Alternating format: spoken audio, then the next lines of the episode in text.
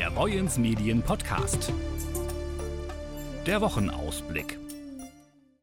Hallo und herzlich willkommen zur neuen Ausgabe des Wochenausblicks von Boyens Medien. Mein Name ist Tobias Kirchner und wir wagen heute nicht nur einen Ausblick auf die Woche, sondern gleich auf das gesamte Jahr. Heide-Stadtmanagerin Lena Modrow erzählte mir, auf welche Veranstaltungen und Ereignisse sich die Dithmarscher in der Kreisstadt in diesem Jahr noch freuen dürfen. In den vergangenen zwei Jahren waren die Stadtmanagerin und ihr Team im Krisenmodus. In Pandemiezeiten mussten viele Veranstaltungen bekanntermaßen abgesagt oder verschoben werden.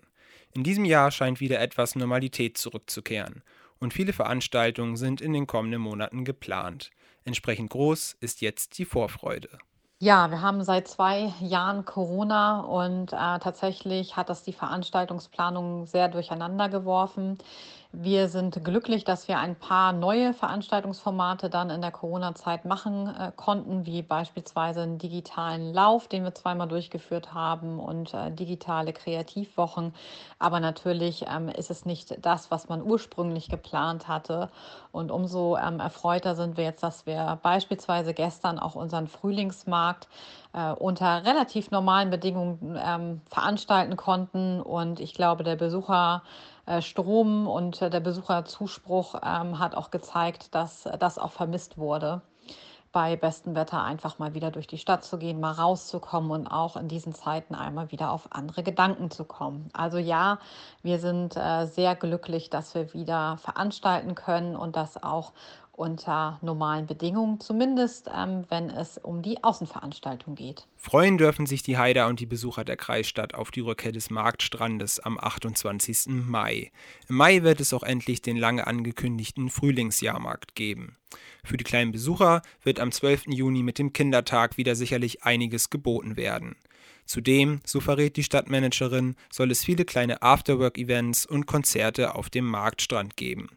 Viele freuen sich bestimmt auch wieder auf den Haider Marktfrieden. Der Mittelaltermarkt begeistert die Besucher zwischen dem 8. und 10. Juli. Natürlich hätten die Stadtmanagerin und ihr Team gerne auf die Pandemie verzichtet. Trotzdem nehmen sie aus der Krisenzeit auch etwas Positives mit.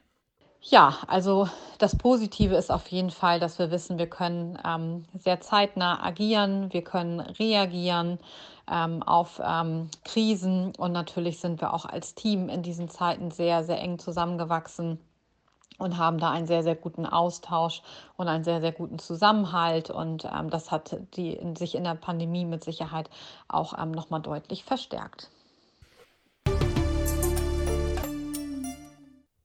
Weitaus weniger erfreulich als das Veranstaltungsprogramm der Kreisstadt ist eine Brandserie, in der es am Sonntag wieder eine neue Folge gegeben hat. Erneut mussten die Einsatzkräfte nach Heide Süd ausrücken.